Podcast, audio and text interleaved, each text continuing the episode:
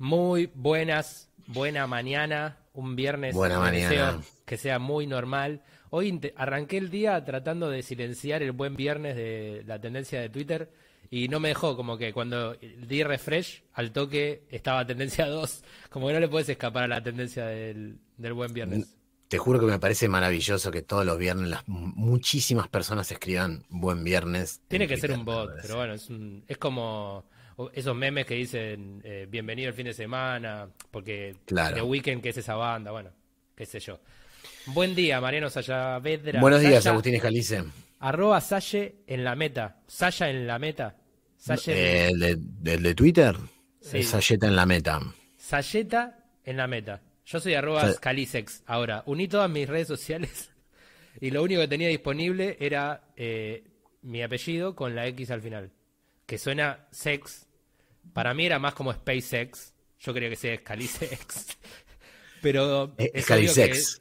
Scalisex es como un show de, de, de Muscari. Scalisex se, suena, se suma sex, Scalisex. Sí, con música electrónica por Skrillex, esta banda Obvio, también. obvio, obvio. Sí, Aparte- me gusta, me gusta, con neones. Me encantaría tener neón acá. Yo creo que eso es eh, síntoma de si nos empieza a ir bien. Espero que hoy el audio. Vos lo estás escuchando bien, ¿no? Porque Yo estoy escuchando, te escucho perfectamente, por suerte. lo que pasó la semana pasada, No, que tremendo. diciendo, invertimos en telas, invertimos en esto, y yo de repente estoy con el sonido del auricular y sin darme cuenta. No, no, no, tremendo, tremendo. Lo que pasa es que la tecnología a veces puede ser esquiva, sobre todo cuando uno recién se levanta, y más un viernes, uno llega cansado al viernes. Entonces Sí. arranca el día, conecta los cables y bueno, algunos se nos los que escapa. trabajan. Ahora estamos muy bien. ¿Vos estuviste trabajando esta semana? Sí, estuve trabajando, tuve que hacer cosas, tuve que mm, empezar a generar actividades por streaming en el museo en el que trabajo, así que nada, alegría total de poder tener trabajo, cosa que está difícil. Hoy cortaron el puente por Redón, reclamando laburo. Ya apareció Nico del Caño. Eh, es, es tendencia, una de las tendencias del día es Nico del Caño porque renunció hace 18 horas a su banca. ¿Por qué? No sé si vos sabés por qué. Yo sé No. por qué. ¿Querés que te cuente? Por favor, Nico ya. del Caño. ¿te- ¿Tenés mucho viento vos en tu casa? Te escucho el viento. Creo No, te lo que- viento. No, lo que tenés es el- la turbina que tengo para refrescar mis equipos. Hermoso, bueno. Mira, voy a hacer cada vez que, que hables. soplando un viento. un viento- No, no, no. Es la- son las turbinas. Yo tengo dos turbinas así gigantes que me refrescan los equipos para que no tomen mucha temperatura. Pero Yo si querés, mirá, que, lo mirá, lo que te voy a regalar. Ah, mirá lo que te regalo, mirá. Ausencia total. Estoy yo solo. No, pero no me dejes así. No, no, jamás. Te voy a regalar este viento mañanero de Es viernes hecho. Es calor de solo eso. O sea, queremos, eh, queremos creer que en un momento corta. Sí, yo también quiero creer eso. Está con muchas ganas de seguir un ratito. Pero bueno. No, tengo unas ganas de seguir. No saben lo que son estas turbinas. Me salieron no, bueno, carísimas. lo, voy a tapar con, con el sonido de mi ronca voz. Eh, Nico del Caño renuncia hace unas horas solamente a su banca como diputado. ¿Por qué? Porque forma parte de un acuerdo de la coalición de la- del Frente de Izquierda. La izquierda también tiene un frente. Eh, él es del PTS. La- el acuerdo que tiene, que yo desconocía, me enteré hoy averiguando un poco, es que cada dos años renuncian o algo así, o en un punto que no está específico cuándo él tenía que renunciar para que asuma una compañera de otro partido. El tema que, claro, automáticamente él es candidato Y sí. a, Bueno, un, pero- a un escaño legislativo. Lo que en otro otrora se castigó mucho al kirchnerismo cuando lo hizo con Néstor Kirchner y con Scioli, esa, ese, esa famosa votación que salió todo mal y ganó Francisco de Narváez, el principio del fin. Eh, el principio del fin. El principio Total. fin. Ahora, ahora es otra vez dueño de, de Walmart, o sea, volvió a las raíces. Francisco de Narváez. Ojalá le vaya bien, qué sé yo. Él, él era dueño de supermercado Casa Tía, ¿no? Si no Y mira, de- si hay un empresario un poco más de nuestro lado, mejor. Mientras Sí, qué sé yo. que menos del lado de, Sí, de los malos, sí, no sé. Pero bueno. eh, Vamos a estar entonces- atentos a Walmart. Sí, entonces renuncia. eh, Walmart que ya arregló con. tenía un problema con la CGT, porque hay todo un tema ahí que, que quieren que la CGT quiere que despidan a todos, en realidad camioneros, pero bueno, todas las CGT quieren que despidan a todos y los vuelvan a contratar, entonces lo indemnizan a todos los que eran eh, empleados de Walmart para pasar a ser eh, empleados del nuevo Walmart, porque no, no, sé si se le va a cambiar el nombre, no se sabe todo eso. Pero lo de Nico del Caño es esta, esta movida de renunciar por un acuerdo entre coaliciones para que todos tengan em, participación. Pero bueno, él automáticamente eh, es candidato porque ya se está hablando, a menos que no lo sea, ¿no? Y me, y me cierra el culo. Pero eh, mientras no lo aclare porque hoy a la mañana ya es tendencia porque aparece agitando sin barbijo en el puente Pueyrredón. Él después sale a decir quería que la policía eh, se repliegue para, para, que no haya un enfrentamiento. Eso me parece perfecto. El tema es eh, que es sí o sí una estrategia de, de candidatura ya que vamos a elecciones en septiembre. Entonces renuncia y vuelve. Es casi como mm, eso que decían la lista. Mm, ¿Cómo? Le habían puesto un nombre en ese momento. No me acuerdo, pero era como que era una falsa lista porque, porque renunciaban. O sea, se, postulaban los más famosos del, kirchnerismo, las cabezas, para renunciar y que, pero acceder gracias al nombre. En definitiva es lo que está pasando, ¿no? Pero bueno, yo igual soy como muy permisivo en la, mientras que sean dentro de la, dentro de la ley, me parece que sí, la estrategia. Sí, los vericuetos. Es, inevitable para mí, es inevitable, sí. Yo me, imagino que poner el nombre del caño otra vez en la palestra tiene que ver con una estrategia de, de, campaña, algo tiene que ver con eso, digo, que aparezca así de repente. Eh, y en algo, sé que hubo quilombo, ¿no? Hubo palitos, la policía pegó, pegó lindo. Deberíamos tener eh, algún medio de, comunicación prendido para nosotros enterarnos y comunicar a nuestros oyentes, pero no lo tenemos, así que vamos a evitar totalmente el tema. No, no, no, vamos a evitarlo por completo, pero bueno, nada, eso, estamos. Últimamente muchísima, muchísimos más problemas de, red, de, de cablevisión y de telecentro que nunca. Eso también que nunca. todo el tiempo, que nunca. En mi caso, Telecentro, todo el tiempo, todas las semanas algún corte de un rato tengo. Eh, me sorprende que ahora promocionan, eh, están todos pidiendo por favor, como que la compañía de, por ejemplo, yo tengo Movistar, que me ofrece un montón de descuentos para tener eh, fibra óptica y todo junto, o Cablevisión que tiene tiene personal y funciona tan, tan mal Cablevisión que algo que está haciendo es como no pueden arreglar los problemas, directamente le regalan, le preguntan al usuario, ¿vos tenés personal? Ok, eh, ya, te pusimos 50 gigas, usa el celular. Claro, pero no es lo mismo. Yo soy streamer, no quiero usar el... Pero bueno, vos por ahora venís bien, estás con, buena señal. ¿Qué es lo que está pasando? No, la porquería, lo mismo, Cablevisión brinda un servicio que, que, tal cual vos decís, no ofrece un servicio y te regala cosas a cambio de que el servicio sea pésimo. La conexión empezó a cambiar. Nosotros en casa cambiamos, cambiaron la caja del, edificio, la caja de, de todas las conexiones de todos los departamentos. Y a partir de ahí empezó a haber intermitencia y llamás. Y el tipo del otro lado te dice, yo acá no veo ninguna intermitencia, te dice. Y vos decís, pero yo acá en casa sí. Yo acá en la máquina no, te dice. Así que me sale que no tengo ningún problema. Nos vemos, te dicen. Eso que llegas a hablar con alguien. Porque en Telecentro hay un WhatsApp que es un bot que yo le pongo servicio de mierda. Esa no es una opción, me responde. Las opciones son estas. Y me da. Y, yo, y, todo lo que pones termina que en un momento te dicen: Hemos detectado que hay un problema en, sus, en, el sector donde usted está morando. Así que va, eh, va, a volver a las 10 y 10. Mentira. mentira. Algo que hacen mucho es eh, como cortecitos intermitentes, que a mí me molesta mucho porque yo juego un jueguito en el celular, que es online. Uno se llama Brawl Stars. Eh, soy buenísimo, hace años ya que juego. Eh, no me Vos sos gamer.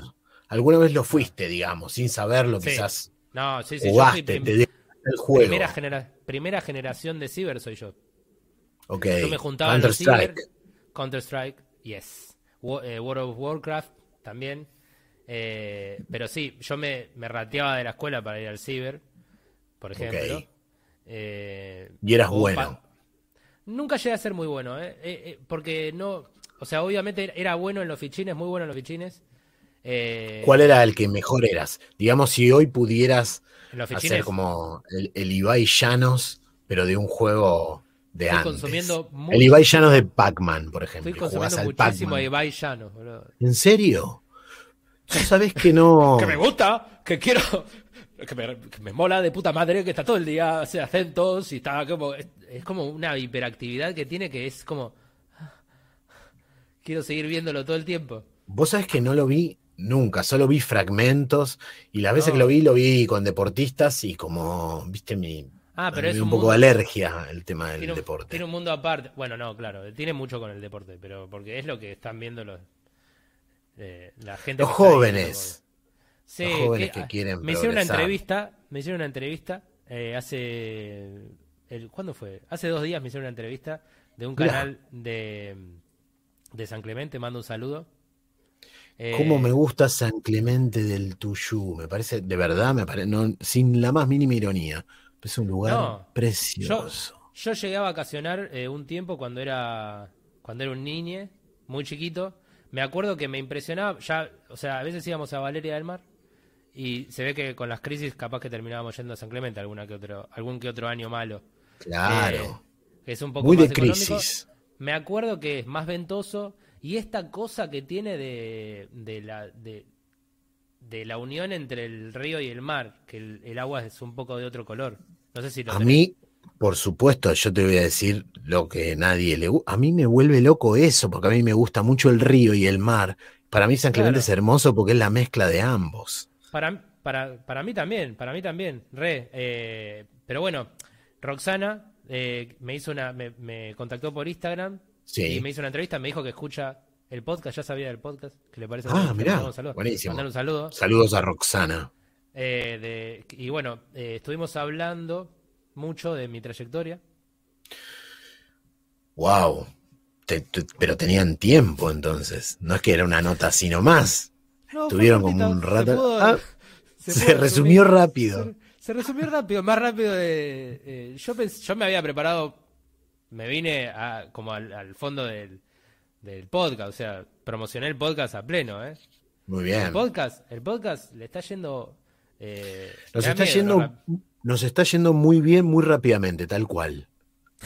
Estamos escalando sin parar, sin parar, subimos, subimos, subimos, subimos, vamos subiendo minuto a minuto. O Son sea, las, son las 10 y yo- 22, tenemos cero eh, espectadores en este momento, pero lo hacemos para la gente que lo ve después. Hay que claro, por Si supuesto. llegaron acá, si ya estuvieron escuchando 12 minutos de todos estos temas importantes que hablamos, suscríbanse. Es lo que pide todo el mundo, pero hay que pedirlo porque la gente no se acuerda. No se Yo lo hago por eso, yo me suscribo en los canales de YouTube para poder enterarme de cosas, porque si no, no, no me entero, como que prefiero que me avisen, porque si no, no veo nada, si no entro a YouTube y termino viendo videos de reparaciones, soy muy fanático de ver videos de eh, restauraciones, cosas rotas y que las arreglen. Son videos de 25 minutos, sin música, sin sonido, solo escuchás el sonido de las herramientas trabajando, el W40. Sí, sí, W40 en los tornillos ultra oxidados de años. Es el estado de fumado añejos. más hermoso que hay. Poder, poder tener el nivel de concentración para bancarse un video con, con sonido de eh, ASMR, ¿cómo se llama? ASR, cuando todos esos sonidos que, que son así cercanos. Porque o Sí. te gusta el... No hacerlo. No hacerlo. ¿Te gusta más? Porque no sos de hacer, ¿o sí? ¿Sos de hacer? Hago poco, algunas cosas hago. Por ejemplo, un, eh, por mo- un día arreglé el, el calefón. Epa, no, pará. Desarmé canillas, cambié, cambié una canilla de eh, doble comando a monocomando. Me miré tutoriales, sé Esa, algunas eh, palabras. Eso Me interesa, soy vago. Cambiaste la mangare. Ah, la vagancia es... Pero es entendible la vagancia. La vagancia forma parte muy íntimamente, eh, se relaciona co- con, ejercer eh, la- el arte.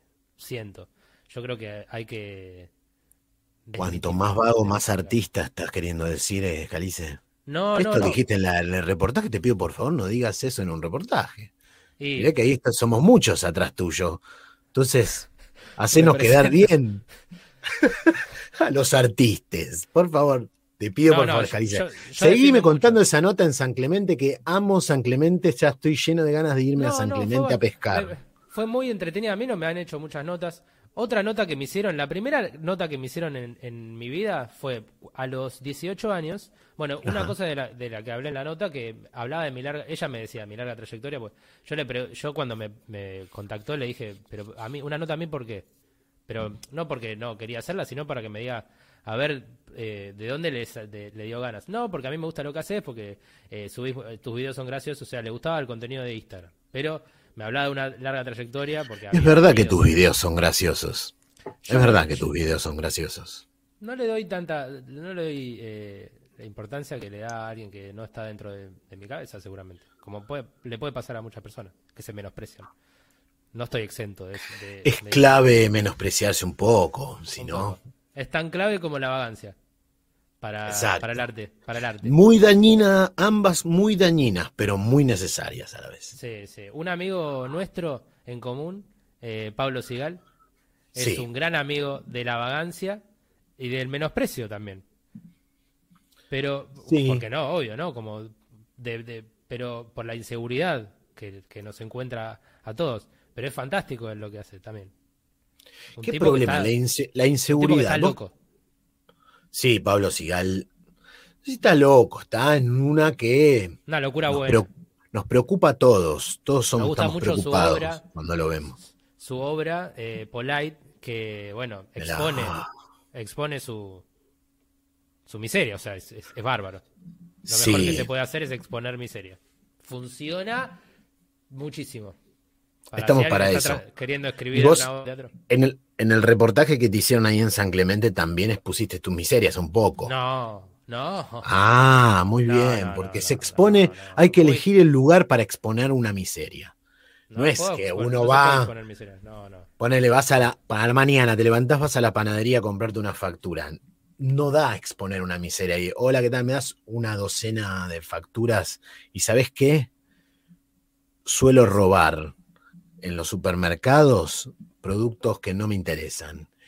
Y no da decir eso, porque la- esa mujer. ¿para qué quiere tener esa información de que sos un ladrón? Llévate la factura y no me digas, no me cuentes tus miserias. ¿Vos estás, ¿Se entiende? ¿Vos estás diciendo cosas personales? No, no, jamás. Si estoy Esto- yo, no es personal. Si yo Voy a estoy hablando, no es voy a personal. decidir, en, en la semana voy a decidir si no hago un recorte con placa. Yo robo cosas que no necesito tanto. Bueno, no, eh, no. Viste no que sé. ahora algo muy viral es esto, eh, dame contexto, como, pero fuera de contexto estás eh, muy borderline. borderline. Bueno, quiero quedarme fuera de contexto. Por favor, volvamos a la nota de San Clemente. No, no, la ¿Cómo? nota, cuidada. Me preguntó sobre eh, cuándo había empezado. Yo empecé a hacer eh, teatro de muy chico, bastante chico, tipo 11 años. No, tipo no, sí, 10, 11 años. Qué envidia, yo empecé tan grande. Bueno, sí. Eh, a mí, A mí me da envidia, siempre eso me quedó como una cosa. Lo entiendo que porque a mí me da envidia eh, chicos y chicas que, que- que conectaron más con algo que yo conecté de más grande con la actuación. Claro. Como que igual, viste, hay, eh, pero porque hay gente que admiraba cuando era chico poner, ver eh, más Inforfy, eh, que gente Qué de mi lindo edad programa. Yo lo vi poco, me lo vi más en, me lo vi más en YouTube. Claro, de un poco más grande. Después lo vi. Muy bueno. Bueno, yo hacía comerciales, empecé a hacer comerciales a los 15 años y fueron muchos años de, de entre los 15 y los 22, 23 de una vida de casting y comerciales y amigues de, de la publicidad porque ¿Cuál fue tu bastante y primer hablaba- publicidad? ¿Cuál fue la primera publicidad que grabaste? Mi primera publicidad. Primera, Eh, perdón. Sí, De eso hablé. Ah, Me, pregu- me preguntó, esta chica me preguntó, Roxana me preguntó, y la primera fue, eh, no quise decirlo, hice como que me olvidaba, pero yo me recuerdo perfectamente. Es una, era una propaganda proselitista para Ibarra poco a- antes de Cromañón. Wow. Un, par, un año antes, ponele. Un año antes. Eh, era de deserción cero, una campaña importante, porque no le iba mal a Ibarra. No le iba mal a Ibarra. Eh, eh, al contrario, se proyectaba como candidato, como siempre los, los, los intendentes porteños, siempre son candidatos a, a presidente y en, en varios casos lo fueron ya. Eh, pero eh, esta era de Deserción Cero, yo le colgaba una pancarta que dice, Guille, volvé, te extrañamos. Eh, excelente, excelente experiencia, excelente experiencia. Es un casting que fui con un amigo del colegio que estudió teatro conmigo, eh, que él fue el que lo llamaron al casting, yo fui a ver, ah, ¿puedo hacer? Y que yo y Noel esas historias, ¿viste? Y ahí, y ahí arranqué. Antes las, las no había castineras sino que eran había representantes en publicidad, como pasa ahora no hay ni representantes reales. No la, figura representante en un lugar donde hay, hay tan poco trabajo y tan poco dinero para, para, lo, para los actores se empieza a desdibujar, es difícil. Hmm. Eh, compartir eh, ese trabajo. Hay que poner mucha onda para, para hacer algo con eso, ¿eh? para, que, para revertir. Ante la inminente llegada de la del vacunatorio masivo, donde todos, yo me imagino que vamos a hacer una cola, ¿viste? Un día hay tantas que decir, che, venía a vacunarte hoy, como que en algún momento va a empezar a pasar eso de, dale, vacuna, vacunate. A nosotros todavía capaz que nos falta un mes, pero en algún momento va a pasar y después de eso la normalidad y después de eso volver al problema que teníamos antes, algo que estuve pensando mucho, no quiero descargarme lo de mi entrevista, pero... no, no, no, no, pero de, ya está. Ya lo podemos obviar. Eh, si defender, eh, muy polémico lo que voy a decir, eh, pero bueno, si defender el cine nacional, que, que, fue algo que, viste, un hashtag que se armó cuando hubo unas movilizaciones grandes, hace en la mitad del, del gobierno de Macri, que Abelluto estaba haciendo unos, unos desmadres tremendos, se hablaba de yo defiendo el cine nacional, y yo me pregunto hoy, si yo defiendo al cine nacional, es lo mismo que yo defiendo al Inca. O la realidad que yo defiendo al cine nacional es la contradicción de ir en contra del Inca. O sea, hay que transformar al, Inca y el, y el todo el cronograma de subsidios de, para, de producción. Porque eh, hace unos días me hice viral en TikTok por unos videos que, que hemos hablado en este programa, pero podemos repetirlo porque era nuestra. Vamos a repetirlo. Tu, tu serie, podemos decir, sí, tu serie en tu canal de YouTube eh, que se llama, se llama? Eh, cine documental. Que cine documental. Unos, videitos, algo medio experimental que había hecho, que empecé a subir a, TikTok. Son unos videos de un, documentalista que se pregunta cómo producir, porque no lo entiende. Eh, y también, o sea, más allá de, usarlo, me gusta la idea de poder compartir la experiencia o la o medio la información de decir, bueno, cómo es para que más gente pueda aprender a hacerlo pero en definitiva, con lo que me encuentro es que tanto los que están adentro del sistema, como los que están afuera, como los que no saben nada, o como los que quieren entrar en el sistema de conseguir plata para producir, es que eh, hay corrupción en el sistema. Que el sistema está corrupto. O sea, los que están adentro no les alcanza para hacerlo, eh, o pasan muchísimos años haciendo carpetas. Los que están afuera acusan de que hay gente que está muy metida y que le consigue los subsidios a, a la gente que conocen, que también pasa, eh, pero, o sea, nadie, nadie discute estos eh, temas. ¿Ya es algo nadie, o no? Nadie está discutiendo ningún tema que tenga que esté referido a la cultura. No, no hay discusión sobre eso. Claro, pero en el Inca en particular, eh, en un momento donde mucho tiempo se habló de que era producción privada versus Inca, ¿viste? Cuando, yo era más chico, ¿o no? Sí, sí, sí, claro. Se llevó un censo, el Inca, se, aparte del Inca, se financia solo, eh, no es que sale plata estrictamente del Estado, eh, y aparte que había una sensibilidad en un momento, más allá de que se produjeron un montón de cosas que nadie vio y que, porque existe esta corrupción que todos aceptamos. Eh, pero perdón, pero el Inca es autárquico, es un ente autárquico, no tiene partida en, ningún ministerio. Eso, por eso, pero. Y, viste que ahora va a dejar de serlo. Eso está, eso fue algo de, yo defiendo el cine nacional, era que no, no querían que deje, deje, de serlo. Hay algo que está pasando que esa libertad, ese, eso autártico está en problemas porque no, al no tener entradas de cine, que es de donde provenía la plata, no hay plata, entonces no existe. Entonces, no solo es ir en contra del, Inca, no, o en contra, solamente por, porque si todos hay un consenso de que hay corrupción, algo hay que hacer sí o sí eh, no esperar ni un segundo más, a que de alguna manera, es eh, toda crisis es una oportunidad, obvio, que no se pueda financiar es un tema, pero se, llegó a una sensibilidad de que es importante para la cultura que haya plata del Estado para Pero que... si hay tanta corrupción, ¿por qué no hay denuncias? ¿Por qué no hay juicios? Y, digo, ¿Por qué no hay?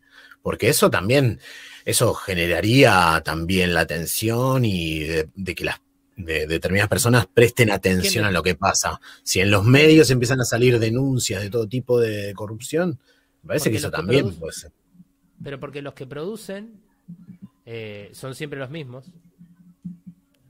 Eh, más ahora, porque hace po- hasta hace poco tiempo, algo de lo que sacó desde que aparecieron los directivos del macrismo en el Inca, eh, fue que había algo que era las, las películas podían ganar una plata que, eh, que se, se daba como en crédito, en forma de crédito.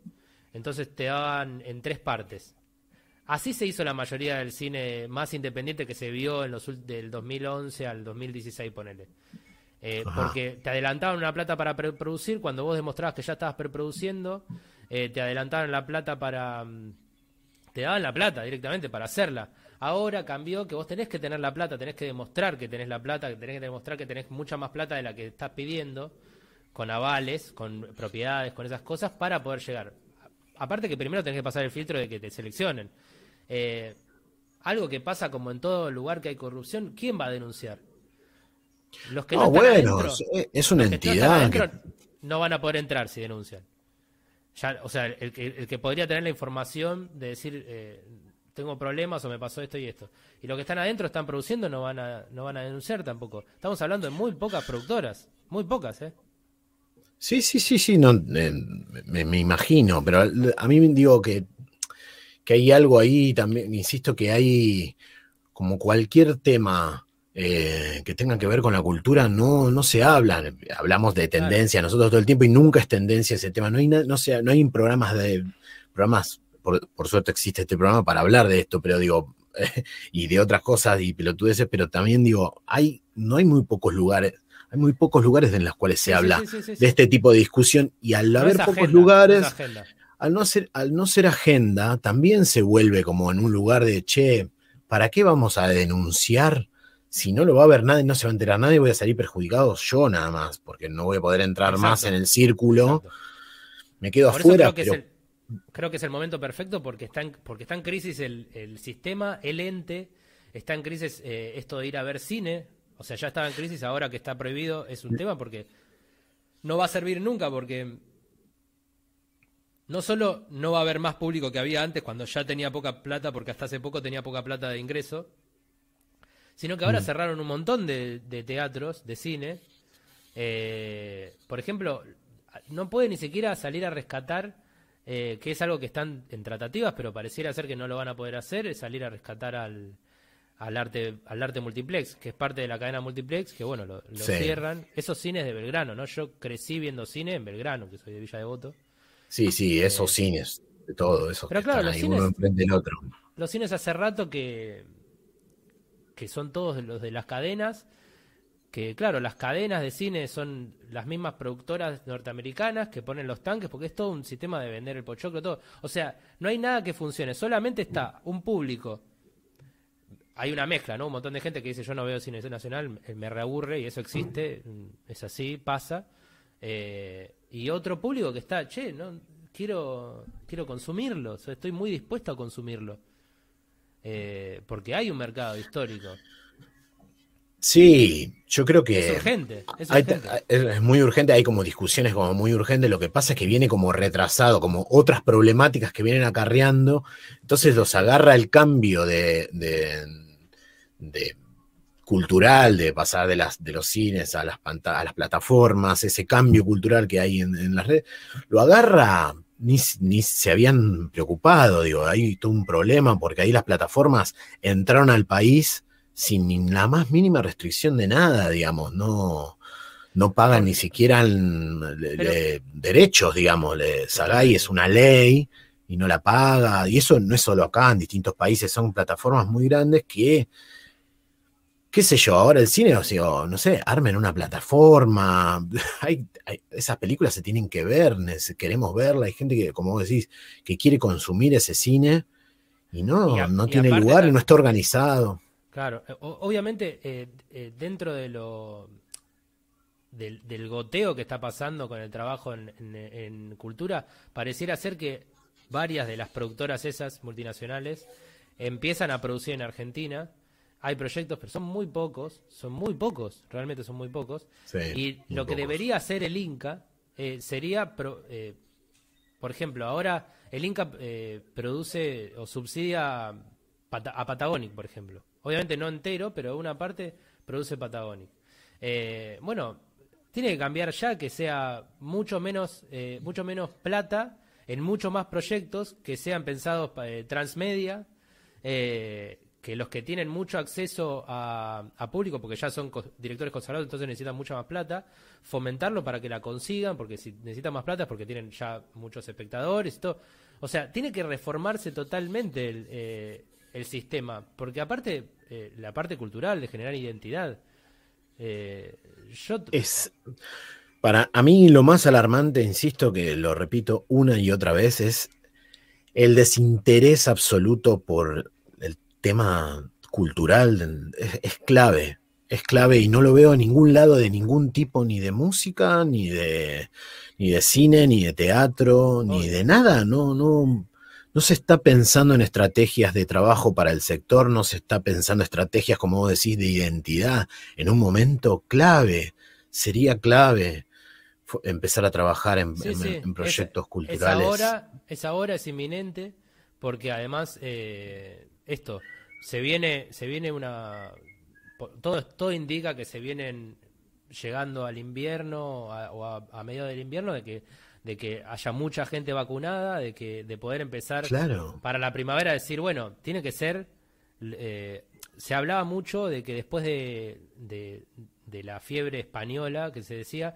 vinieron los años de, de mucho éxtasis, de, de mucha, mucho cine, mucho teatro, que salieron muchas, muchas cosas de, la cultura porque la gente estaba muy desea, deseosa de, salir, de consumir, de estar con la gente. Bueno, tiene, hay que apostar a eso, a que las ganas retenidas en dos años hay que, hay que ponerse al día lo más fuerte posible, que se pueda hacer mucho.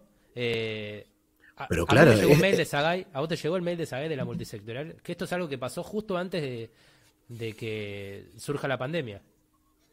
¿Te llegó un mail? Creo que sí. Te leo una parte, pero pues, eh, Dale. Sagay mandó que compartimos, obviamente a los miembros de Sagay, que son gente que percibe derechos como actor o actriz.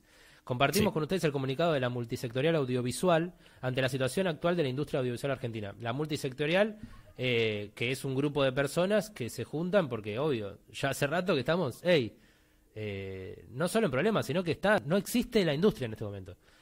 Para la multisectorial audiovisual, la producción de contenidos audiovisuales es una parte fundamental de la comunicación, de la industria cultural y la industria del conocimiento. Pero mucho más importante aún es su aporte a la expresión y construcción de la identidad, pluralidad cultural, libre creación y acceso al patrimonio cultural con el que se identifica social, educativo y culturalmente una nación. Esto es de antes de la pandemia. Hay que... Eh, dame contexto, ¿cómo estaremos ahora? Si esto lo firman a finales del 2019. Es urgente.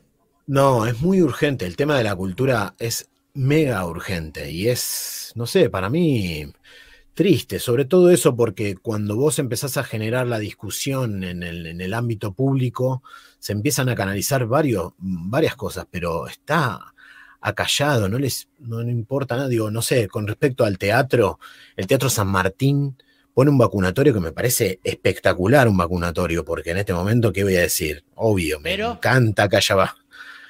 Pero es una locura que nos haga esto.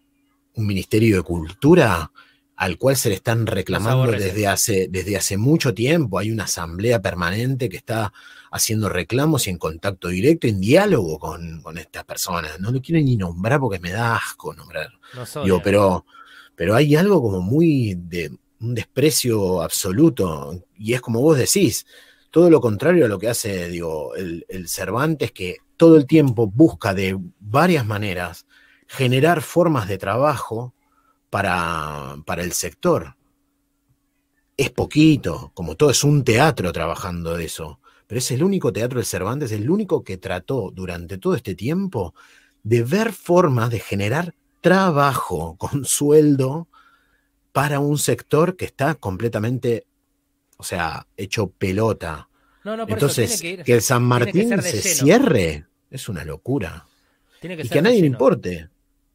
No, no, eh, yo creo Yo que veo, digo, cierran el Teatro San Martín y hay cuatro, no sé, tienen 500 me gusta. Que dice, ni siquiera ellos, digo, hay algo que en la esfera pública también está hace planteado un par como algo que de importa. hace un par de capítulos yo te hablaba esto de, que tienen seguidores las personas equivocadas.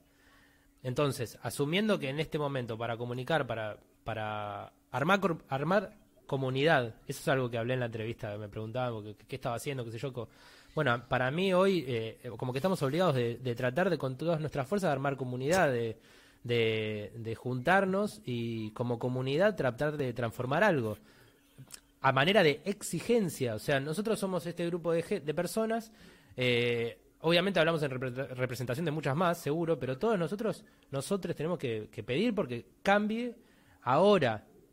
Ya, ya está. Peor que esto no podemos hay estar. gente, está, está difícil agruparse. No, no. Yo creo que Eso, hay, hay un problema, viste que hay una yo creo que está la discusión puesta de que del no estar en la calle, no estar el momento del encuentro, Bueno, se viene el fin de eso. que- hace que las militancias se vuelvan difíciles de coordinar, eso, coordinar personas y que estén pujando por la misma. Eh, digo, está Sí, pero en complicado. podemos admitir hay que hacerlo. que tenemos poca movilización o, o nos cuesta un poco, yo me, inclu- me recontra incluyo. sí, sí, Eh, claro. Pero Nos yo creo que es- se, ori- se origina en frustración. En frustración de, Sí, sí, de claro. que no cambian las cosas. Pero hay un grado alto de, de- de poca. in- de, involucrarse poco. También eh, necesitamos referentes, que quizás eh, no hay tantos o son de, generaciones diferentes. Yo no sé qué, eh, eh, qué, qué planes tienen otras generaciones de, de, por ejemplo, chicos y chicas que, que, se, que se están egresando de, del conservatorio, como aspiraciones a, a qué clase de vida puede tener un artista de la actuación o inclusive realizadores audiovisuales, todo, no sé. Bueno, ahora creo que yo estoy con bastante delay, me parece, ¿no? No, yo te escucho perfectamente, perfectamente te escucho. Bueno, sí, Parte de esto se me, se me hizo viral un del- de la, este programa o, o documental o algo que en, en definitiva ahora me parece que me da ganas de, de hacer más porque se me Ajá. hizo se me viralizó uno que es la como en, en YouTube arrancaba con ese que es un chico que se pregunta está en Mar del Plata lo hice en el 2018 o, o sea grabamos cosas con mi amigo Lese Funes que ahora vive en Ámsterdam. Eh, que nada, un, un, tipo, un director o un realizador que está ahí tratando de buscar eh, cómo financiarse porque tiene cosas escritas, quiere hacer, pero es un poco eh, abstracto también. Eh, el que se viralizó es uno que es un pibe que se pregunta, ¿de dónde sale la gente? ¿De dónde sale la plata? Y en las preguntas y, o sea, en los comentarios, muchísimo, como mucha bronca de, de contra corrupción o ser, o ser militante acá, o nunca lo vas a conseguir, como todo lo que unía a, a la percepción, supongo, de un público en general, porque en TikTok yo no tengo seguidores, es una, una plataforma rara, que no importa cómo, el algoritmo, si llama la atención un par de personas, capaz que te, te potencia y tipo lo vieron, no sé, 50.000 personas. Yo no tengo seguidores directamente. Entonces era muy random a quién estaba llegando ese video, con pero se claramente hay gente que está pendiente de, qué pasa. No solo personas que están haciendo cine o que quieren hacer, sino los consumidores. Sí, sí, yo no, hay duda que, que- la cosa no está funcionando bien. que es más que obvio, está clarísimo, pero lo que pasa es que es para adentro, es para el sector, el sector entiende.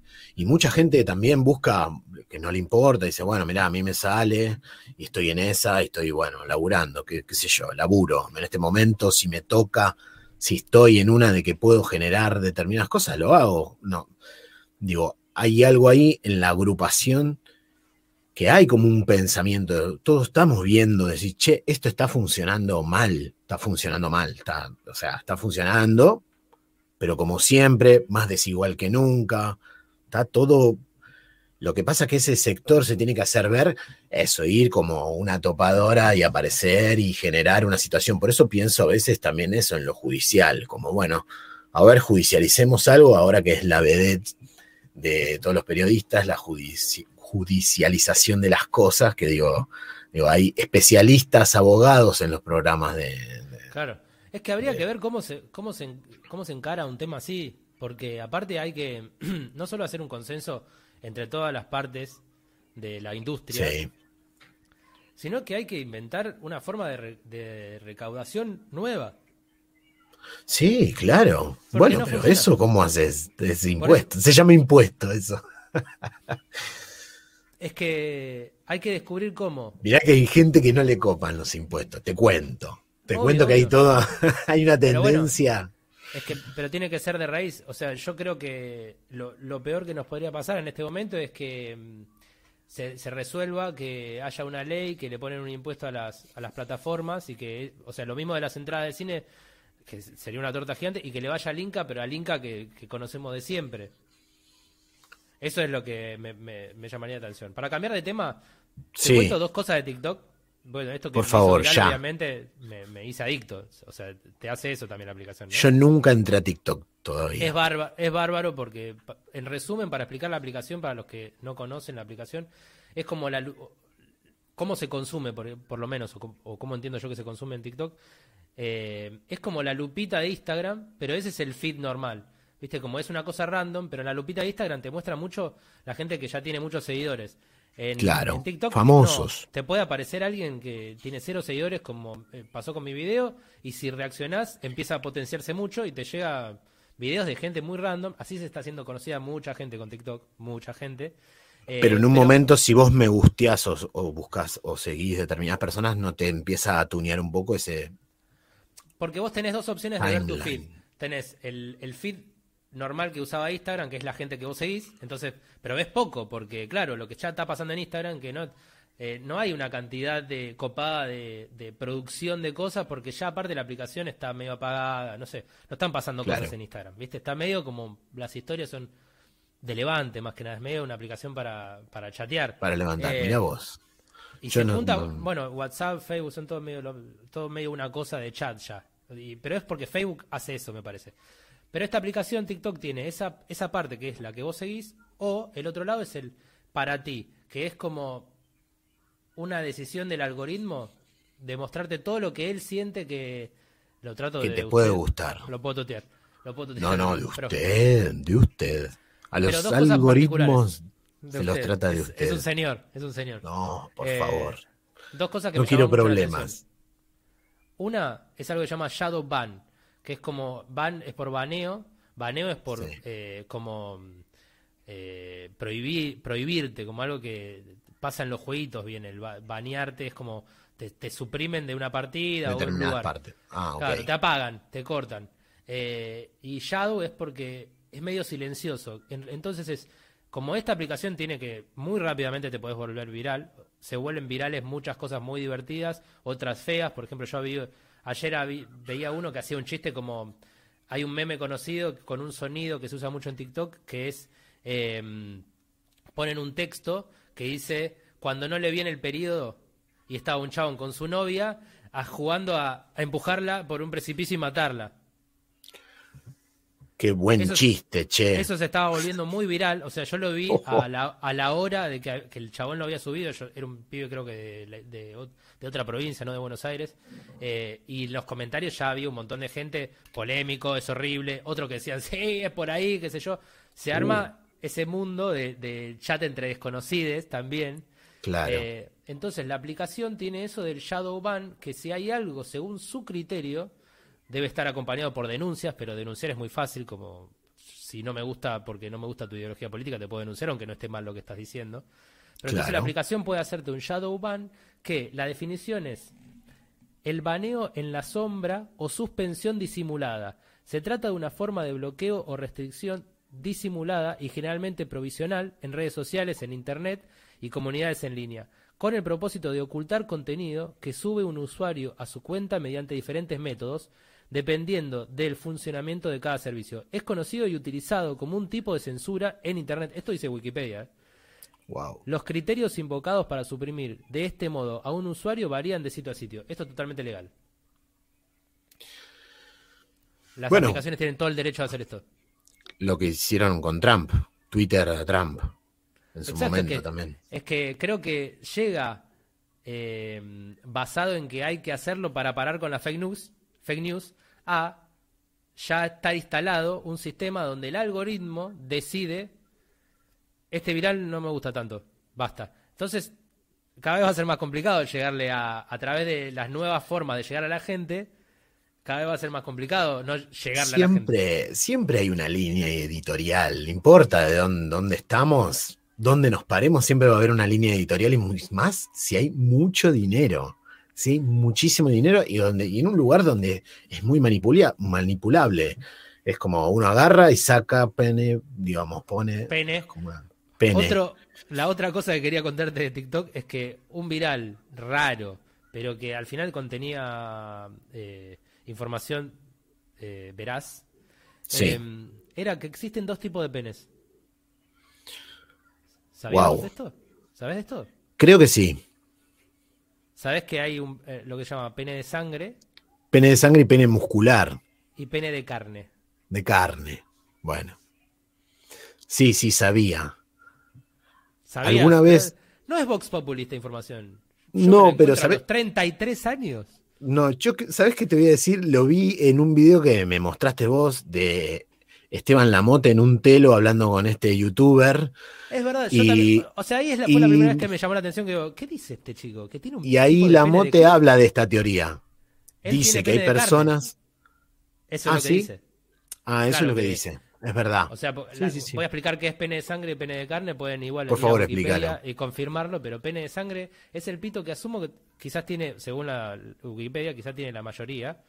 Que es un pene que, como en el chiste de Seinfeld, que dice: Ojalá. Se achica, se achica, se achica. It shrinks, it shrinks. Que porque es el pene que con el frío se hace, se puede hacer así. Después, capaz que tenés un, un, un señor pene de uno lo suficiente, ¿viste? Dicen de 11 centímetros. Iba casi decir 10 centímetros. a medida mía no voy a decir, pero teóricamente dicen que porque la cavidad, yo me estoy metiendo de lleno con temas que esto merece un shadow ban quizás. Pero bueno, no, no, ¿viste no. Que, viste que hay una Acá no hay censura. Hay que... de, de, sexo que está muy de moda, ¿la viste? Cecilia C. Sí. Bueno, que habla mucho, y yo mucha información la tengo por ella, pero ella también dice la cavidad vaginal, que tiene un, tiene una, medida más o menos de 10-11 centímetros. Entonces ese es el, promedio de, el buen tamaño de un varón. Pero bueno, pene de sangre es el que se achica muchísimo y se llena de sangre y, de repente pasa de la nada a un pene. El otro pene, que parece ser que tiene el señor Esteban, que es un pene mm, eh, más recomendable si vas a dedicarte a la pornografía, porque es un pene que se mantiene, es, un pene de carne se llama. Entonces, pasa del estado eh, gomoso. Erecto, de, erecto, sí, a gomoso. Es prácticamente lo mismo, el tamaño, no cambia. Entonces, claro, al no tener esta información la mayoría de la población, decís, este tiene un chorizo, cuando, cuando le llegue la sangre, rompe el migitorio. Se le baja la presión. Cuando estás viendo el pene de un compañero en, un, vestuario, cosas heteroformativas. de todo, de todo tipo, de todo tipo. Hasta uno ve ahí en los. Yo el vestuario siempre es un lugar, fue un lugar de muchísimo eh, pudor, muchísimo pudor, pudor. Muchísimo pudor del. Son lugares incómodos. prefiero a mi casa sucio y a bañarme. y siempre me llamaba. Siempre me llamó la atención eh, ciertas personas que participan, que es todo lo contrario, que tienen unas. Ah, que les encanta. mucha comodidad, Sí, sí. El que pasa tiempo lavándose la pija delante de todos hablando. Ahí charlando. Puede estar en pelotas. normal. Eh, anormal. No, no. Es algo extraño. Es raro que sea normal. Que es como Pero a la vez un poco. Todo lo un poco yo, un poco lo envidiaba. Digo, qué suerte, ¿no? Que este hombre. Ah. Está acá libre, tranquilo, no le importa si está vestido o no. una paja delante de todos nosotros, básicamente. No sé si haciendo una paja ya ahí no, pero se volvería todo más. No estrictamente el, el tema paja, eh, viste como tocándosela. Sino que sí, acariciándose, eh, hay algo ahí de un alivio de hacerlo, porque si no, no te empuja otra cosa. Lo que lo estás disfrutando, porque sabemos Por que. ahí está cómodo. Cuando Vos la es porque lo estás, lo estás disfrutando. Todos lo hacemos en la ducha. El tema que te gusta que estén los espectadores. Me parece que no estamos especificando qué. A ver, eh, si usted está desnudo, por ejemplo, un día de calor en verano, enero, hace como 30 grados de calor. Uy. Y de repente, 30 grados de calor, está ahí solo, desnudo y un poco las Para, para. manos Para, se distraen en una parte estás- sensible del no, cuerpo. no, no, para, para, para, describamos porque acabas de poner contexto. Muy, es un contexto casi como un relato de gemidos.com. Él está. Pusiste la temperatura, o sea, él- estamos en verano, hay 30 Verano. grados. 30 grados. Mucho Está calor. en, ¿dónde? En el vestuario, con, los- con el grupo de otros de los que jugaron. No, hablo, no, no, no, en su casa, solo. Y uno Ah, está solo, solo, solo. y de repente uno acomoda. Sí, solo, obvio que sí. Yo pero de que eso se traslada a un vestuario. Bueno, se traslada a un. ¿Te gusta? ¿Te gusta? Bueno, el- no por ahí no ¿te se da show? cuenta, viste que es como un acto reflejo. No sé. Vos decís, no sabes. Bueno, No sé, no sé, no sé. A mí, a mí me pareció cuando... O sea, primero vivirlo me, pare- me, me daba la sensación de que es raro y que yo no quería hacer eso. O sea, no- y elegía no bañarme, porque me pasaba... Más que más cuando estás en un vestuario, por ejemplo, yo iba... En una época iba a Megatlón. Acá en Devoto hay un Megatlón. eh, que, y hacía deportes, qué sé yo, nadaba. Y cuando te cruzas en el vestuario, te cruzas con adultos de todas las edades. Y siempre veía tipos que se tenían una conversación larguísima Sí, secándose los claro. testículos. ¿no viste en las películas? En las películas pasan unos diálogos tremendos. Eso, club Hay de películas varones, todo eso. A mí muy me de- parecía como re, incóm- re incómodo. Pero no porque, obviamente Muy por Top vergüenza. Claro, por vergüenza, porque no quería mostrar mi cuerpo, pero también porque qué necesidad. Pero bueno, es algo que muy arraigado de la cultura occidental, romana. Ya lo hacían Sí, los baños como- públicos, en Exacto. público hasta hace poco tiempo relativamente, hasta hace 100 años, 80 años. Pero existen lugares en el microcentro Obvio. donde Sí, vos baños- compartís los baños un- turcos. unos baños turcos, ahí se discuten. Existe de todo en el microcentro. Hace poco se encontró. Bueno, no, no voy a ¿Qué? decir. No, no. no. ¿Qué? ¿Qué? ¿Qué El juez, este juez tan polémico y picarón que se, Ollarvide se encontró con, con Mauricio Macri en uno de estos baños turcos, Ah, donde un tipo un sauna, donde están ahí, se encontraron y a vez en charlaron. microcentro.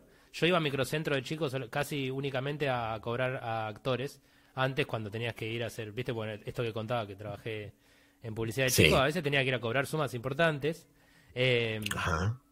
Y o capaz que iba acompañado por un amigo, entonces íbamos en el bondi, una horita de viaje, a cobrar una plata que me tenía que llevar en el bolsillo. en la- Y una vez, haciéndome el picante, eh, andaba con la plata y viste que ahora no pasa tanto, me parece, pero pasaba mucho de que había eh, promotores que te llamaban show de tango y, y el- el- yo no sabía, pero el código show de tango eh, es de prostitución Ah, mira. en el microcentro. No, tampoco sabía. Bueno, que una copa, que yo y te invitaban. Yo tenía 16, 17 años y dije, una copa gratis, yo de tango. no me digas que caí- caíste en la trampa. O sea, sí, sí, sí, sí. Fui con mi amigo, eh, fuimos caminando, eh, tipo dos cuadras, todas las dos cuadras yo mirándolo como... Él, estaba más incentivado en, en seguirlo porque era una copa de vino gratis y vimos un show. Un, quería ver tango, músico. ¿Pero qué era? ¿A qué hora, a qué hora de, Dos de la tarde. día? Dos de la tarde, dos de la tarde. Pleno, pleno sol. Eh, llegamos a un, a, a un lugar y cuando, cuando ya estamos entrando a una galería, cuando te estás metiendo con alguien en una galería en el microcentro, no va por buen camino. O sea, si, si no estás yendo por motus propio a- hacia una galería del microcentro y a los locales de abajo, mm, eh, frená, como, galería. Si no vas a Galería Jardín, Claro, no, otra Galería galería. Jardín es Disney en- dentro de lo que está lleno de galerías. Casi todos los edificios, como en el medio de las manzanas, hay una galería construida en el microcentro. Sí. Eh, pero bueno, cuando estamos llegando, todas mis alarmas estaban todas totalmente encendidas a pleno, alerta roja de Interpol, diciendo como, "T- t- no, no sigamos con esto, ya, ya está claro a, a qué estamos yendo esto. Bueno, mi amigo insistió, llegamos hasta la puerta eh, y, y nos dice, bueno, ah, nos damos cuenta que ya estamos en un cabaret, ya es un cabaret, no, era, no había nada, ningún tango, Eh, había tango sonando, o sea, imagínate, dos de la tarde, luces negras, todo cerrado con cortinas, el local, y, por- para que no se vea para afuera del, del coso. Eh, nos presenta y miedo. nos dice, nos dice, bueno, eh, ahora ellas son la- las promotoras de la noche. Me encantó ese título. No- nunca lo La olvidaré. promotora de la noche. La promotora de la noche. Eh, esto de día, 2 de la tarde. Eh, los van a- ahora les van a contar del servicio. Las dos promotoras de la noche nos meten en un cuartito con una cortina, chiquitito como, como el, eh, tu estudio. Eh, estamos hablando de un lugar de uno por, por 50 centímetros. Poner con un sillón, o sea, sillón y es como que una pared acá. Tenía, estaba una chica, una promotora de la noche, mi amigo, otra promotora de la noche. Y nos empiezan a contar el servicio y yo eh, intuitivamente corto digo, mirá, está una confusión, no quiero, no, pero bueno, dale, si ya estás acá, ya le servimos la copa, no, no, bueno, se da un ida y vuelta, lo voy a resumir, termina bien, nos vamos, tranca, no nos robaron, no hicieron nada. Simplemente querían, no, bueno, ahora, eh, porque ya te servimos la copa y nosotros decíamos, no, qué copa, no, basta, esto, no, no, no, no queremos, no teníamos plata. Pero tenía un montón de plata encima. Eh, o sea, No se la que- quisiste dar. Mm, No quisiste Claro. gastar tu dinero ahí. y sabes que, de- reflexionando, después supuse que quizás eh, mi amigue, mi amigo, era el que quería que, la- que gaste un poco, que invierta, como- pero no me lo pidió nunca igual. Pero quizás él Ah. estaba, estaba eso escondido, no sé. Eh, pero no, bueno. eh, mal plan, mal plan el de la promotora de la noche, igual la prostitución así, bueno, todo bien con la Todo es el horror. No, pero bueno, salió del, de- del sauna. Bueno, no vamos a hablar de lo, del episodio Fernanda. Digo, nada, Twitter estalló. No vamos a hablar de ese episodio. Es que sí, Está todo muy claro. Ya no hay más nada que decir. Es que no está claro si vos, si, si realmente vos querés hacerle una entrevista a Alberto Fernández o no querés hacerle una entrevista. Porque No, no, no, parás no. de sacar el tema. Y pero es que. Es que. Mira, creo Si, no, hasta. que- si no yo querés, te- va- yo- hablamos. No. No quiero. No quiero que Bueno, Fernández hablemos. me conteste nada. Solo quiero hablar de él sin tenerlo frente a frente porque no me, no me animaría a decirle las cosas que quiero decirle. Yo creo que es un bocón. Es un bocón. Mm, Chicos, chicos, así no. Así no Yo se creo hacen que- las cosas. Vos sabés que. Es un hombre solo. no, ¿Está solo ese hombre? no va por la reelección. Yo diría que no va por la reelección. Yo creo que está decidido a no, a no ir por la reelección. A ir en otro momento, quizás. Yo creo que porque. Puede ser. Yo creo que es, que es porque un presidente. Entonces, eh, y entonces eso lo, lo. Yo creo que lo habilita un poco a ir con toda, parece. Porque también, en definitiva. Eh, Yo siento Hay- que está solo, que no lo Ayer- están acompañando, ayer que vi. le están eh, dejando. Usted vaya, va, se va golpeando y nadie lo ayuda, le dan una mano, lo levantan y que todos. siga. es lo que dicen todos, que no tiene un, un asesor de comunicación, básicamente. Que él es su propio asesor de eh. comunicación. Porque él entiende mucho los medios. Es, es lo que le critican todos. Ayer, tristemente, este episodio de Alberto Fernández me hizo eh, estar de acuerdo con una calificación que le que le emitió Luis Juez, cordobés entrañable, por su tonada. Sí. Una persona muy inteligente, pero bueno, eh, eh, antípodas de pensamiento. Pero el tipo le puso, claro, eh, que pare un poco de, con el ejercicio de masculinidad, que se está equivocando.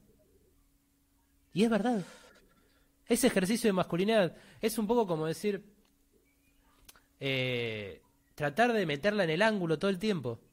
Porque yo creo que eh, sale desde una, una percepción eh, no evolucionada de lo que es el habitante de Argentina, el ciudadano argentino, eh, pero arraigada en el pensamiento de muchas personas, de generaciones anteriores. O sea, yo, lo- yo entiendo que generaciones anteriores, con la educación eh, de historia argentina y todo que han tenido, que, estén convencidos de eso.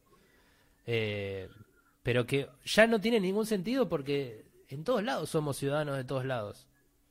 Vamos en, va- el, mundo va en contra de, de hablar de la, de la migración como para decir de dónde viene la gente. ¿Qué importa? ¿Qué importa? Y lo hace solamente para, para vanagloriarse con el rey. O sea, es como... No, no, es, es como el, el- medio como el quedar como el ojete, hacerte el vivo y quedar como el ojete. Es ese momento horrible que hemos. Pene, pene de carne total. Me parece que tiene una pija gigante. Y no, no solamente es así. O sea, cuando se para es igual, pero para... Perdón. Ah, hay algo ahí, no, muy bien, la referencia, hoy el programa de hoy, digamos, dos muchachos hablando de los penes, de la representación, del TikTok, de los culos. Bueno, em, eh, Fernández me parece que a mí me, me, deja desolado, porque ese discurso, a mí no me extraña que Alberto Fernández, si me pongo a charlar y que me tire esa frase, no me extraña. El tema es que lo, lo hace en el peor lugar, aparte para quedar bien. Yo lo que siento es que no. Para el cassette. Sí, para el cassette, totalmente. O para lo que hizo Néstor Kirchner, que les dijo. De todo le dijo. de todo. Pero, que, pero estamos. Eh, o sea, o vas o te plantás o.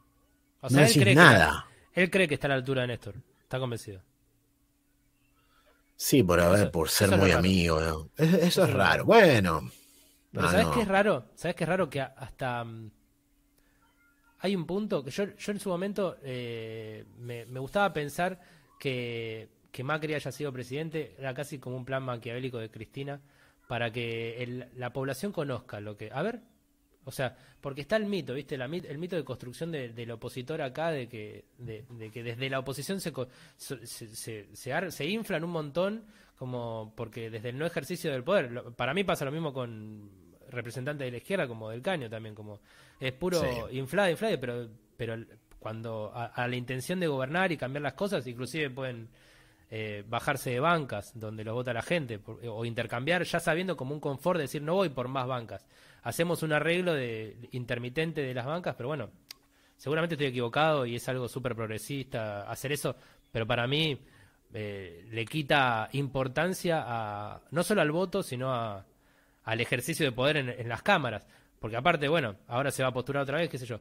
Pero algo de, tanto Alberto como Macri, de que al final de cuentas, viste, ahora está pasando que hay mucha gente admitiendo, a Alberto lo, lo, tratan de títere y a Macri lo trataban obviamente que no estaba a la altura. Y, ya es casi como un Vox Populi de que todo, todo lo puede ella, todo lo hace ella, de que ella es mejor oradora, es mejor pensadora, eh, es mejor es mejor mejor planeando porque todo es plan de ella. Eh, y dejémonos de joder. Yo no digo que sea Putin, Cristina, pero que nos gobierne la persona que más entiende y sabe de este país. ¿O no? Y a mí me daría... De repente, de repente no, no, no.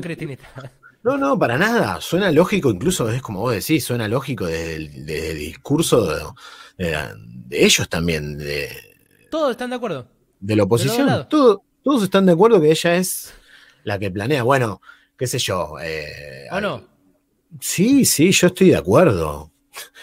O algunos hacen, yo, no, yo no sé nada de fútbol, pero algunos me hacían la alegoría de por qué ir a jugar, o sea, por qué no está Messi, por qué no ponen a Messi, por qué no juega él. Claro. ¿Por qué no juega ella? ¿Por qué no juega? ¿Por qué no juega de verdad? y que Si fuese un varón, si fuese un varón, si fuese Néstor en vez de Cristina, pero es Cristina, si fuese un varón, no tendría ninguna. ¿Cuál es? Es el machismo dentro del peronismo que es. no voy a, es como un capítulo, digamos. O sea, que no tiene sentido que una, que una mujer eh, sea la mejor. Porque en definitiva, lo que está pasando, y, por eso decía en este, obviamente, un, juego de mi imaginación de que era todo un plan maquiavélico de ella, entonces la población podía confirmar tanto como era Mauricio gobernando, como y ahora en este momento, más claramente como un plan de ella, porque esta vez sí no hay conjeturas, es un plan de ella porque ella lo elige como, como representante de la presidencia, en, como su candidato, y también nos demuestra, esta vez abiertamente, bueno, porque Alberto, desde que se separó ese, ese, ese trío que tenían de, de, ejercicio de poder, porque él era el jefe de gabinete, Cristina la, la, primera dama y senadora y trabajaba mucho con Néstor, que teóricamente les funcionó mucho todo, Alberto pasó a ser una oposición hasta hace... Sí, sí, claro. Hasta el libro eh, era oposición, era un, un, opositor aguerrido, el jefe político de masa, el principal opositor, eh, el, que le, el que le boicoteaba los votos al peronismo. Todo bien con la coalición, está bárbaro que sea una coalición. Pero, pero están defraudados los progresistas, los de derecha, los del centro, los de Junto por el Cambio, los de izquierda, es como... No, no, claramente eh, acercaron a, las elecciones, el partido eh, empieza, empieza a jugar, empieza a jugar dentro en las reglas que hay. a soltarle la mano a uno y darle la mano al otro para que empezara a visibilizar y poner y empezar a armar un camino. Pero está claro, como vos decís, que, que, Fernández no, no hay ni mira, nadie ni se pregunta la idea de la reelección de Fernández. Ya no, ya, digo, grabó y dijo, no sé, un gobierno de transición, lo, lo repite en cada nota, digamos, se habla de un gobierno que sirvió para lo que sirvió, para lo que, para lo que fue para ganarle a Macri para pasar este, para pasar este momento, a mí me parece que... Sí, y creo que hay que mirarlo sin drama, simplemente como... Sí, sí. Tiene que, hacer así, pero así como es con esto, eh, yo vengo viendo mucho de la, de la política de Europa, de que cada vez tiene más fuerza eh, comunidades que se arman, o sea, eh, es, es un poco más fácil en Europa porque las intendencias tienen las municipalidades tienen mucha fuerza, así después se terminan tratando de separar y se generan eh, mini países y todo eso que tiene Europa también, pero sí, lo que pasa llegar a eso de que obviamente hay que hay que armar organizaciones eh, mucho más de chicas de controles, más de gente cercana para empezar a construir colectivamente, o sea, con todo lo que vienen diciendo esto del plan Marshall que va a venir después de, después de cuando se supere la pandemia, bueno, que hay que reconstruir de otra manera, de otra manera. Y eso creo que incluye a la presidencia porque está no, no, a menos que pase una reactivación económica importantísima, pero la economía está yendo eh, cayéndose a pedazos, o sea, no están pudiendo parar otra vez. No, no, no, está desmadrado, bueno, no sé, yo ahí pienso mucho en, la situación que hay mundial, pero sí, hay, hay con todo una... El problema grande es el tema de pagar o no al fondo. Ahí hay toda una discusión política, de hecho, este González Agis, que es como el, el otro economista que laburó con Kichilov, eh, como una idea de cambiarlo por Guzmán, que viene a proponer como la idea más no, de no pagar. Y en otros de ¿Pagás o no pagas? ¿Qué haces con la guita? ¿No hay plata? Bueno, ¿cómo hacer para tener plata?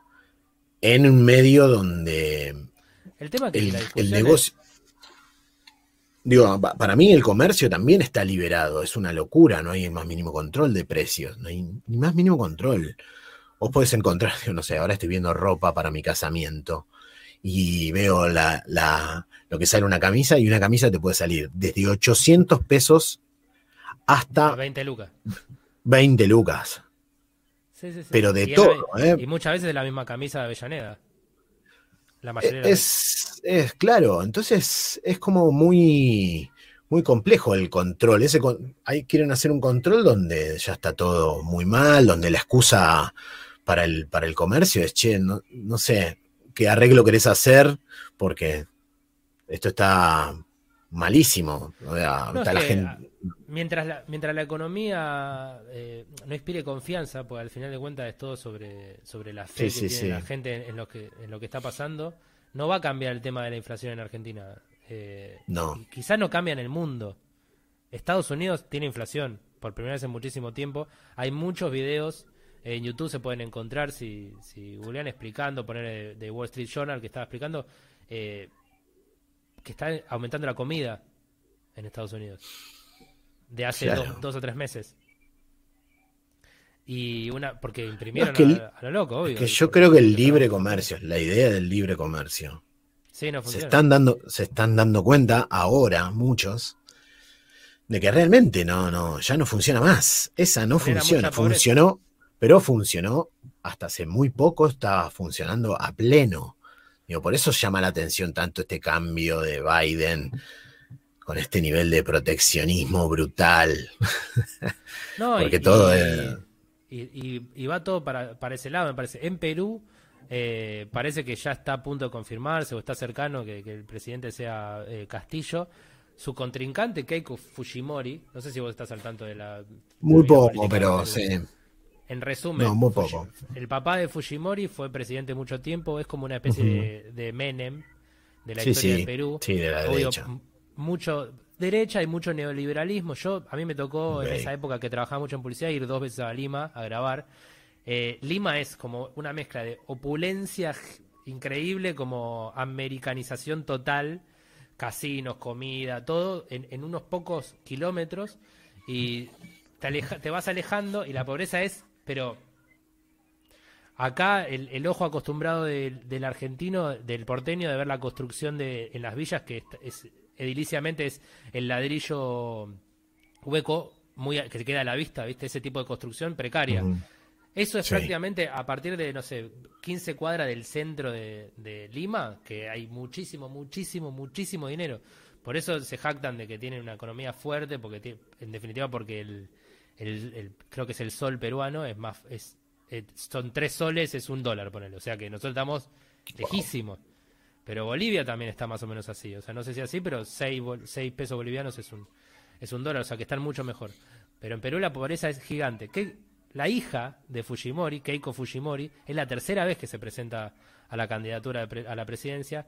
Por las otras dos fue acusada de, aportes ilegales para las campañas del 2011 y 2016. Eh, estuvo presa, consiguió la escarcelación y la habilitación para ser candidata. Escuchalo, mirá si todo eso pasara acá. Eh, esta, es la que, esta es la que jugó el balotaje. Eh, acaba, ayer fue, fue noticia que un fiscal que con, un fiscal, fiscal peruano que trabajó en el Lavallato, o sea, en ese mega operativo brasileño y continental de América del Sur, eh, que pidió la prisión preventiva porque hay claros indicios de que lo principal que ella tenía que cumplir para participar en estas elecciones era no tener contacto con los testigos de su causa, por la cual fue excarcelada. Pero hay claros indicios de que ella tiene contactos con los testigos de, de su causa. Es un desastre y esta es la misma persona que, claro, ya está acusada por aportes ilegales a la campaña en las últimas dos. Todo indica que lo hizo en esta también. Eh, y, está muy cerca, o sea, por muy pocos votos se, está decidiendo en Perú. Pero por otro lado, el, otro. Y ella no acepta, ella no acepta la derrota todavía. No lo va a aceptar, como, como Bolsonaro no va a aceptar la derrota cuando pierda con Lula, creo que, no sé si el año que viene, es las elecciones en Brasil. Lula está encaminado a ganar y Bolsonaro no las va a aceptar. Trump no las aceptó tampoco. ¿eh? Trump no las aceptó. Después mega regañete, pero todos hacen lo mismo. En Bolivia no las aceptó, o sea, en Bolivia fueron y directamente hicieron un golpe de Estado y después tuvieron otras elecciones. Aunque gente de Bolivia te puede decir que no, no fue un, no fue un golpe de Estado en realidad. Pero bueno, esa, esa, esa es, ese dilema lo tendrán que resolver entre bolivianos, peruanos y... Qué semana, Agustín. Qué semana esta, ¿eh? Tremenda. Estuve medio intenso, quiero compensar porque por el micrófono que usé mal la semana pasada. No estuve intenso, ¿no? ¿Estuve bien? Estuviste perfecto. Yo creo que estuviste perfecto. Eh, bueno, me alegro. Tenemos que mm, ir cerrando. Tenemos, sí, ir cerrando y tenemos que conseguir más notas, así como las que te hicieron San Clemente Queremos más notas. Sí, bueno, quizá tienen que ver. Contá un poco de, ¿Me escuchas bien? Sí. Sí, te escucho eh, perfecto. Contá un poco de de cine documental, de qué, de qué es mi serie que, se viralizó, qué se trataba para vos, para que la explique a otra persona. Sí, cine documental es una pequeña serie acá del compañero Agustín, que cuando empecé a verlo no entendía en dónde estaba parado, cuál era el eje, y eso se volvía como medio un poco hipnótico. Son ah, capítulos de duración, sí, muy, muy, hipnótico. Claro. Pero eran lindas, la, la pregunta era linda, lo que se veía era como inquietante y sobre todo, que es lo que me gusta a mí, fragmentado, como una especie de... Como si, hubiera un, como si hubiera un gran documental gigante en el cual se extrajeron minutos y segundos esa es la idea. Y fueron, de, y fueron desparramados para formar una serie y generar un sentido un poco más amplio de, precisamente del tema que trata, porque... Eh, si gusta y, incentiva, si hay más personas como vos, porque había en TikTok en el que se viralizó, me preguntaban dónde, dónde se podían ver este documental o qué sé yo, yo explicaba, no, bueno, es esto, y voy a ir subiendo, a alguna persona le, conté, a otras personas le, le puse el link de la lista. Pero claro, es algo que para yo quiero seguir haciendo. Pero porque realmente ahora descubrí que si se viralizó, más allá de, la, de lo que me sirve a mí que se viralice algo para tener más seguidores, qué sé yo, eh, me parece como copado, si, si interesa ese tema, hay que hacer más sobre eso. En realidad hay que empezar a preguntar más y, y empezar a mostrar más qué pensamos de la estructura que tenemos de producción, porque no, o sea, todas, yo soy un privilegiado, vos también, hemos, hemos tenido mucho trabajo, de, lo poco que hay, tenemos bastante trabajo dentro de no ser gente famosa. Eh, pero hay que eh, participar, involucrarse, porque no conozco a nadie que no esté con, proyectos que no, no pudo hacer. Eso es tremendo. O otros, otras personas súper talentosas de este país que han hecho cosas increíbles de nuestra generación, que tienen que ir a producir a otro país. Porque acá no consiguen producción. No tiene sentido. Digo, Tenemos que cambiar este mundo. Personas que lo consumen mucho. Sí, hay que cambiar el mundo. Si no, ¿para hay que cambiar. Si no, ¿para qué estamos? Bueno, gracias StreamYard por el auspicio. Nos encanta el patito. Me voy a comprar unos auriculares que tengan la S, como el patito de StreamYard. La cantidad de, auriculares que vas a tener. La empresa, sí, tengo ganas de tener, así como algunos eh, coleccionan guitarras, de yo quiero coleccionar eh, auriculares y quiero los, los, la S de StreamYard. Así que StreamYard nos van a estar mandando, creo que en la semana van a mandar. Eh, la S de StreamYard, de Sasha Vedra y de Scalice. Todo es una hermosura. Amo esos auriculares, tenemos que conseguir esos auriculares. Ojalá. Muchas gracias a StreamYard. Muchas gracias por escucharnos. Eh, suscríbanse. Ahí hay un cosito que dice suscribite, hagan comentarios. Si te gustó esto, eh, compartirlo. Todas estas cosas que dicen hay que decirlo porque estamos tratando de conformar una comunidad. Y nos vamos a exhibir un montón acá. Nos vamos a exhibir mucho acá. Bueno. Es la idea. Hasta luego. Siempre está esta parte del final que nos cuesta un montón finalizar la transmisión. Para mí siempre tiene que, tiene que terminar mal. Tiene que